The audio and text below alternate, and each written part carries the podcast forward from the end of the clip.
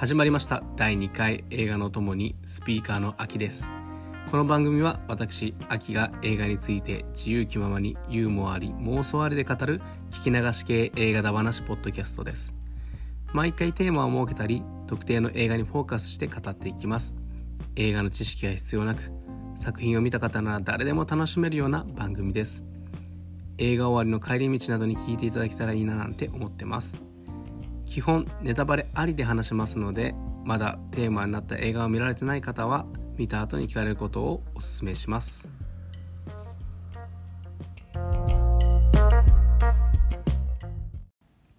えーと初回からですね約3週間ぶりのアップになってしまいました。申し訳ございません。で前回ね聞いてくれた方本当にありがとうございます。ちょっとですね仕事の忙しい時期とですねあと僕ちょっと推しがいて推しのね卒業公演というのが重なってしまってですねいろいろあって間隔が空いてしまいました、えー、これからねもう少し、まあ、間隔を短めでやっていこうかなとは思ってるんですけどでこんだけ空いてしまったらですね季節ももう夏真っ盛りになってしまってもうセミがねみんみんうるさいぐらいな感じになってしまってでなんでね、えー、今回の作品はもう夏を感じられるような一本を選んでみました。はいそれでは第2回課題作品はこれです。昨年公開されてスマッシュヒットした松本壮志監督作品「サマーフィルムにのって」です。まずはざっくりストーリーを紹介。地方高校の映画部に所属する女子高校生裸足彼女が作りたいのは時代劇だが映画部ではキラキラ青春映画を絶賛制作中。友人のビート版とブルーハワイはそんな彼女に自分で時代劇を撮るように背中を押します。しかし肝心の主人公武士役をやれることが見つからず裸足は途方に暮れます。でもそんなある時地元の映画館でこの役にぴったりと合う男の子凛太郎に出会ったことにより映画作りは個性豊かな友人を巻き込んで本格指導していく。ただこの凛太郎にはみんなに言えない秘密があるのですが。昨年の夏にねもう映画館で初日に何かこう惹かれるものがあって見に行ったんですけどこれがものすごい傑作でしたね。でただ奇跡的な作品だとも思ってて多分何かのピースがうまくはまってなかったらきっとこけた作品なんだとちょっと感じています。でこの点はちょっとまた後で話すんですがまずねちょっとざっくりとこの映画の良さについて語っていきたいです。でこの映画の良さなんですけどとにかく若い役者さんのハーモニーが素晴らしくてもう彼らが本当に魅力的でなんだろうこのメンバーでこの時期でしか出せない魅力が詰まった作品になってると思ってるんです。で主演の裸足を元乃木坂46の伊藤まりかさん。ビート版役を最近優子の天秤や愛なのにみたいなねこう素晴らしい映画に出てる河合優美さん。で凛太郎役に猿楽町で会いましょうの金子大地さん。こう本当にね昨今の日本映画界若手のホップが集まっている今思うとすごい豪華な、うん、作品ですよね。このフレッシュな役者たちが先にも少し触れたんですけどこう学生たちの仲良し感とかわちゃわちゃ感を体現してるんですよね。それが本当にうまくてよくて。で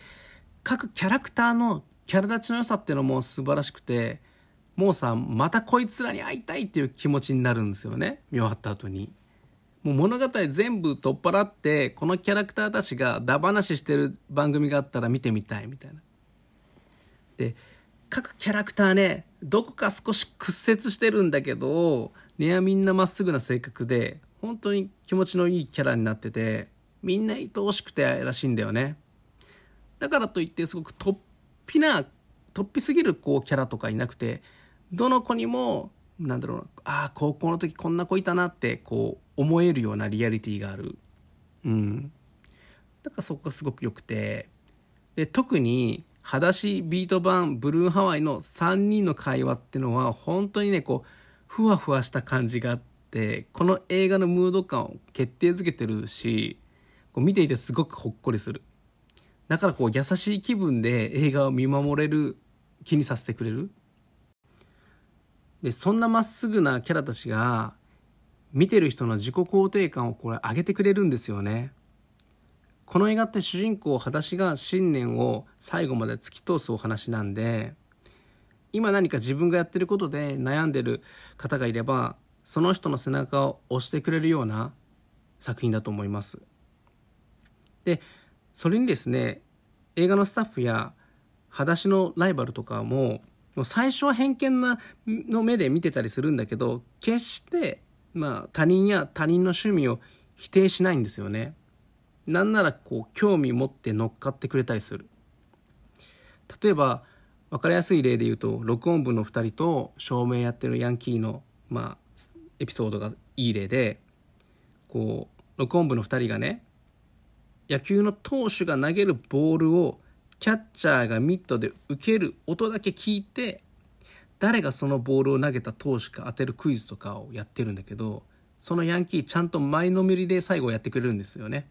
うん、で変なことを変とかで済まさずに面白いとかリスペクトしてる姿っていうのが最高。それに何だろうそのちゃんと各キャラのこの自分の特性がこうストーリーに生かされてくる。だからそれがね本当に嬉しいしもう見てるこっちの本当に肯定感っていうのをね高めてくれる感じで最高です。その他の良さって言ったら多くのジャンルがミックスされてる良さっていうのがあってこの作品は青春コメディがベースなんだけどいろいろなジャンルが混ざり合って作られてる作品でもあって、え、例えばですね「時をかける少女」みたいな SF 感もあるし最近公開されて話題になった派遣アニメのようなものづくりやグループワークの面白さっていうのもあります。それ以外にも恋愛要素もあるし時代劇アクションの要素も見れます。で多ジャンル的なまあ、良さの一つに幅広い年齢に対応できるというメリットがあって、えー、特にね今回、えー、モチーフが時代劇っていうことで本当に若い人だけじゃなくてかつて時代劇をよく見ていた方にも楽しめるような作品になってると思ってます。で例えばね主人公裸足たちのたわり場にはね昔の東映大映、えー、東宝の時代劇のビデオがいっぱいあって壁には「13人の四角のポスターとかが貼ってあるんですよね。でそれにセリフなどにもね時代劇愛がもう盛りだくさんで例えばこうなんだろうな、えー、市内を持ってね、えー、座頭市のポーズしてみたり、まあ、眠り京四郎の真似してみたりもう本当にねそういう宝探し的な楽しみ方もできる作品で、うん、誰でもねこうどれか一つの楽しみ方が見つかるような作品になってると思います。でここからですね少し、えー、僕の話したいことをもっと話していくんだけどさっきねこの映画を傑作って言ったじゃないですか。でもね実はねもうこれ開始5分10分ぐらい見た時の感想がやばいこれめっちゃクソ映画かもなんですよね。ねもうもう一回ね腕時計見たもん。5分10分ぐらいの時に。あと何分かなみたいな。もうその理由が、まとにかくね、リアリティを全く感じられない設定だったんで、こう、話が入ってこなかったんですよね。もう、いわゆるこう、リアリティラインがめちゃくちゃでこう、見ていて、もう頭が混乱しちゃったんですよ。で、ちょっとリアリティラインの話を、えー、させていただきたいんですけど、どんな創作物でもこうリアリティラインみたいのがあってその映画の世界ではどんなことが常識で非常識なのかをこう分からせてくれる境界線みたいなものでこれがね低いからとか高いからいいという話とかじゃなくてこう低くてもそれをあこの世界でこれが現実なんだよって早めに観客に分からせたり丁寧にこう説得力を持って世界観を提示していければ全然問題ないことなんですけど、まあ、例えばね2001年宇宙の旅とウルトラマンじゃこのラインって全然違うじゃないですか。でもこれどっちもちゃんと成り立ってるお話で、うん、でそれでねこのこれっていうのは本当に見る人にもよってこう変わってしまうものでもあるんですよね。例えばねこう一般の人が医療ドラマとかを見てうわめこのドラマめっちゃリアルって思ってても現役のお医者さんが見たらどんなものでもねちょっとリアリティに欠けるものになってしまうだろうしあとこう見る前のこう観客と映画のイメージの違いギャップっていうのも結構重要になってくるんじゃないかなって思ってて例えばねこうコント番組を見てこんなことあるわけねえだろって怒る人いないじゃないですか。それは今から見るものがコントって分かって見てるから。でも逆に映画館に行って映画見るぞってなった時にいきなりコント始まったら座席からこう滑り落ちちゃうよね。うん。で特に今こうね例で特撮とかコントを出しちゃったけどあとアニメっていうのもなんだろううんこうアニメってねちょっとねこう意外とこうリアリティラインがこう緩くて突飛な世界観でも気にしなくてこう見れたりするうん多分実写じゃなくてこう絵になるとアニメっていうこうフィルターが入って見てる人のこの脳内でイメージがなんか補正されるような感じがするんですよね。たとえこう現実の世界に忠実で実際の街を舞台にしたアニメであってもどこかこうちょっと違う世界のお話だって感じでやっぱりこう受け取ってるでも実写映画っていうのはそこめっちゃ気をつけなきゃいけなくて実写映画ってなんだろうこう絶対どんなジャンルでも観客っていうのは自分の世界のこう地続きにこの先を感じちゃうんですよね。この自分の世界の先にその世界があるみたいな感じで。だからこう自分の世界っていうかまあ社会とかねの常識とその映画の常識を照らしてこう考えちゃう。だからしっかりとこう丁寧にこの世界観とかその世界のルールを伝えていかないといや見てる人もしっちゃかめっちゃかになっちゃうんですよね。うん。ですいませんこの辺からちょくちょくネタバレ入ってくるんで、えー、まだ見てない方は気をつけてくださいね。で今作の、まあ、混乱のもとになってしまったこのリアリティラインなんですけどまずねちょっと軽いとこでいくと、まあ、これ僕だからっていうのもあると思うんですけどもう冒頭で各キャラクターの名前が呼ばれてえってなったんですよね。裸足ビート版ブルーハワイ。これそんなニックネームあるみたいな。それに話の中でなんでそのあだ名になったか分かんないからこう違和感しかないんですよね。こうあだ名なのにこうブルーハワイって言いにくくない？ブルーハとか訳されてんだったらわかるけどもうなんかそうちょっと現実感のないなんかニックネームにね僕はちょっと感じちゃってちょっとこうえってなっちゃった最初。まあでもそれはね別にねまあそんな可愛い可愛いもんで。でそんな彼女たちがねこう放課後行くなたまり場があるんだけどでそれがね河原の橋の下にあるこう放置されたバスなわけ。でそこに鍵してで中にこう椅子とかなんていうのテレビとかビデオを持ち込んでそこでね本読んだりビデオ見たりしてんの。えどういう場所？みたいな。電気どっから来てんの？みたいな。この世界には警察署とか役所がないのか無法地帯での話なのかって思っちゃって。でその後のまあ映画作りでももうこれ、ね、少しでもどうなんていうのかなこう自主映画とか関わった方がいたら分かると思うんですけどあの照明謎すぎでしょうみたいなま あね100歩譲って、まあ、最近カメラがね性能がいいですからまあちょっとした明かりでも撮れるっていうことで、まあ、そこは、まあ、100歩譲りましょうと。でもあれさ録音が同時録音じゃないですか。マイク普通にこう出してるし。でそんなマイクの横で自転車ガンガンこいでたらマイクがその音拾ってもうセリフなんて聞こえないよみたいな。ええ、と思っちゃって。まあね。多分ねこれがねアニメとかだだったり、まあ、舞台劇とかだったら全然気にしてなんていうのかな見れたと思うんだけどこう思いっきりねこの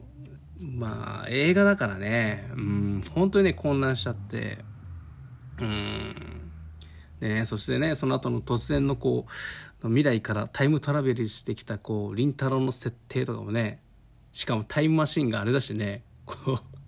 で凛太郎ももう未来のこの凛太郎の友人もこう未来感ゼロみたいな感じのね気持ちいいぐらいこうリアリティの書き込みを捨ててるっていうのがね、うん、なんか本当に何を見ているんだろうっていう気分になってうん、これ、ね、映画館だとね途中退席とかもなかなかしないと思うけどこれ配信で見てる方はね本当に途中でやめちゃう方もいるんじゃないかなって思っちゃう。だけどねこれね本当にね最後まで我慢して見てほしいんですよね。うん。それでも見れた理由っていうのはそれはねやっぱりね主役の伊藤まりかさんの存在ですね。この方本当に魅力的な方でとにかくこの漫画みたいな設定の世界観にリアリティを持たせてるのは彼女。彼女の漫画っぽい演技っていうか、まあ、独特のね雰囲気の演技なんですけど、まあ、子供っぽくもあるし大人っぽい表情もできるし本当に幅が広い。で元アイドルとは思えないようなこう不細工な表情もするしうんそれね漫画みたいに本当に口をへの字に曲げるみたいなねことが嘘くさくなくできる人っていうかヘラヘラした演技からスッとシリアスな演技に移行できる。そしてその変化のねグラデーションがいびつじゃないんですよね。スムーズにできて、うん、全然嫌味がないというか。この演技の幅がコミカルな漫画的な世界と現実的な世界をリンクさせてる気がするんですよね。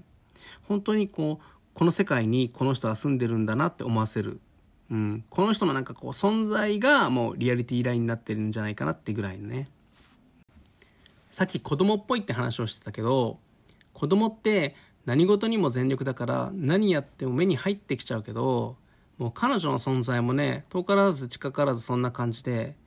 えー、でもねそんなね子供がねはっとね大人の顔をするからそのギャップもね惹かれてしまう点なんだよね。うんだってね木の棒でチャンパラごっこするんだよ。マジあんな木の棒が似合う成人女性なんてねなかなかいない。うん。なんかね雰囲気で言うとね昔のメグライアンに似てるかなって感じはしますよね立ち位置的に。だからね今後ねこう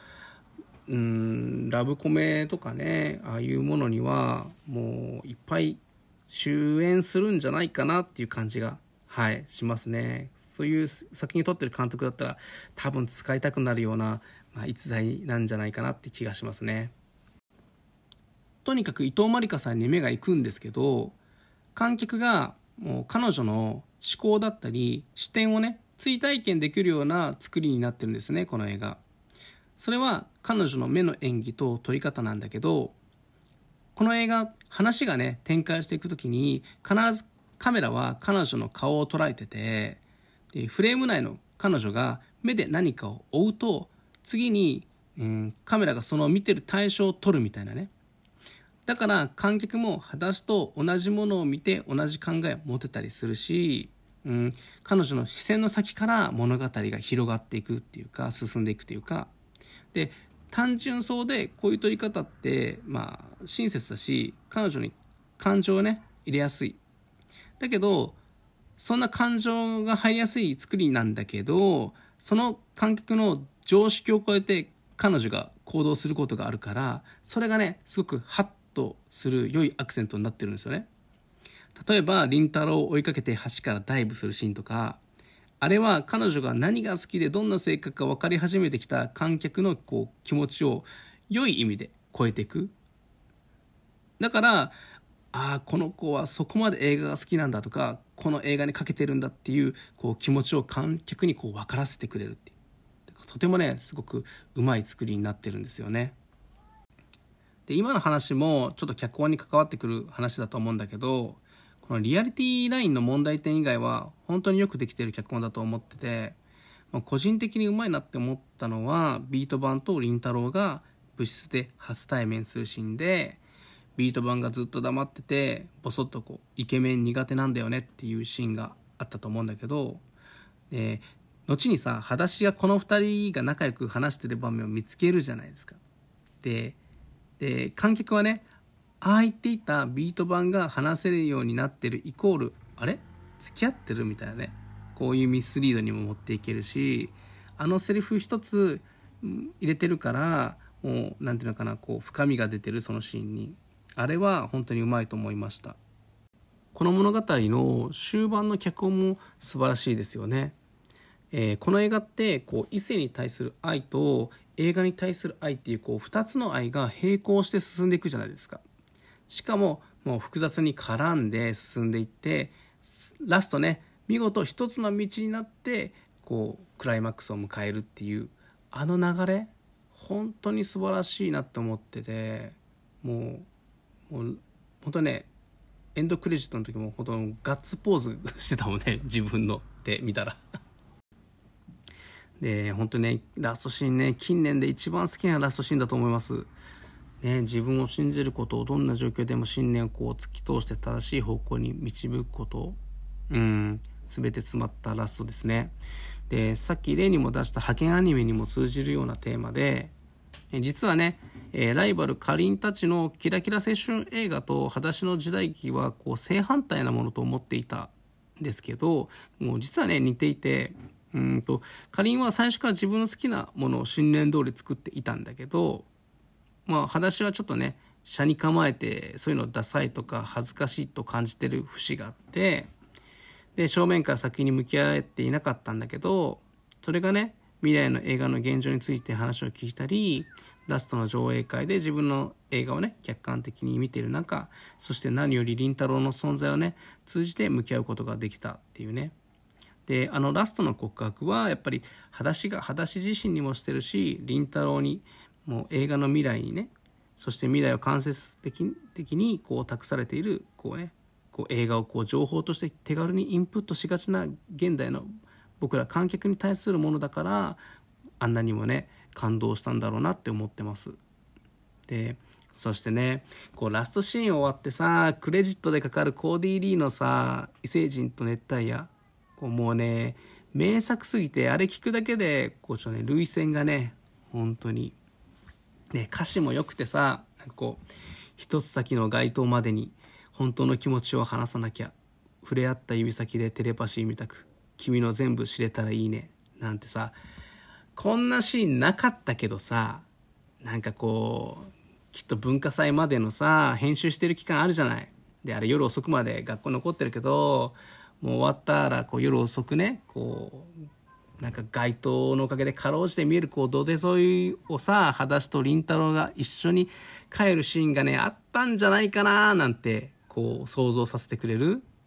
もう2人の関係をこう補強してくれるような曲が最後にかかるのね。本当に良すぎてね。いや最強のラストとエンドクレジットだなって思いました。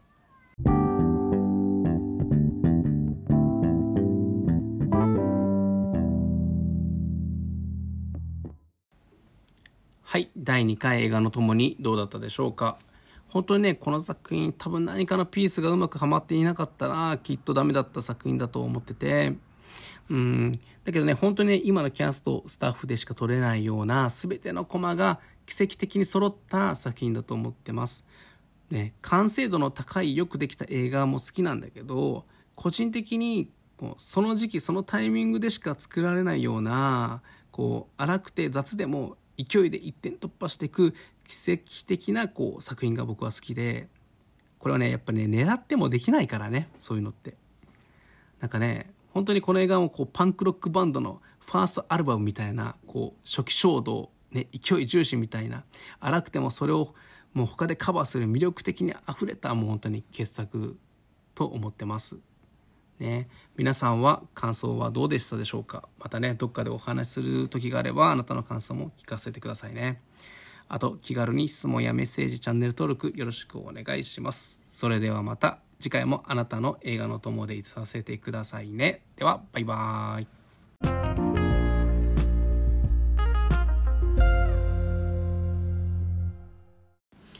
はい、アフタートークです。で、この作品を気に入ってくれた方にですね、もう一本何か作品を紹介するとしたら、えー、これもね、昨年公開された青春映画なんですけど、登る小寺さんっていう作品があるんですけど、これおすすめします。で、これねサマーフィルムと共通点が何個かあってまずねロケ地が同じなんですよね、えー、栃木県の足利市旧足利西高校っていうのを、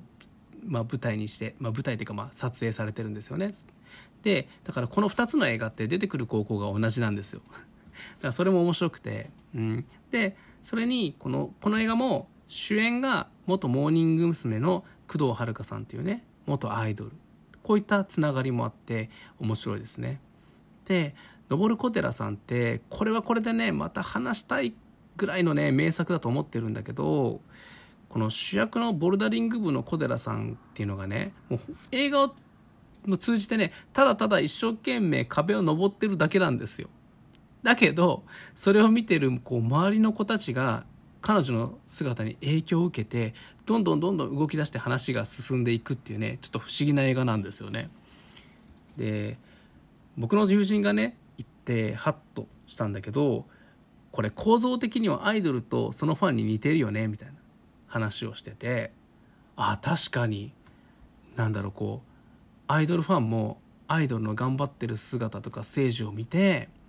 えっ、となんだろうこうよし明日から頑張ろうとかこうやる気を出すじゃないですか。だからあそうだそうだそれに似てると思って、まあ、そういったね、えー、視点で見てもすごく面白い映画になってると思ってます。この映画の後にですね同じ映画監督と、まあ、主演ね伊藤まりかさんでポッドキャストをテーマにしたドラマをやってるんですよね。でこれ僕まだ見てないんですけど見た方から聞くとやっぱすごく面白いらしくておすすめらしいんですよ。で実はね僕のポッドキャストの名前考える時にこのドラマのねタイトル、まあ、タイトルがね「お耳に合いましたら」っていう番組なんですけど、まあ、そういったなんかこう番組名にしたくていろいろ考えてね、今のね、えー、番組名になったっていうね。まあどうでもいい話なんですけど。で一番好きなキャラなんだけど最初ねブルーハワイにめっちゃハマったんですよ。なんかこのあのホワホワした感じがねなんかおっとりした感じがすごく素敵で。だけどだんだんだんだんこう幸田真秀さんがやってるこうかりんがいいなって思ってきて。なんかこうね、風呂場でビート板に宣戦布告されてさ、あ、そうなんだ、眼中になかったや、みたいな。なんかね、さらっと悪気なくイラつかせるというかね、人を傷つけるキャラがうまいっていうか、いいな、こういう子いるわって感じになってね、なんかね、そっからなんかこう目が離せなくなったっていうかね、うん。で、幸田さんっていう方、僕知らなかったんだけど、ミュージシャンでピアニストなんですよ。で曲をねこう聴いてみたらこうバックにねキングヌーのメンバーとか従えてる曲もあってめっちゃかっこよかったです。でね本当に、ね、才能ある方だと思います。で今後ね本当にすごく気になる存在になっちゃってもうね皆さん是非ねあのチェックしてみてください。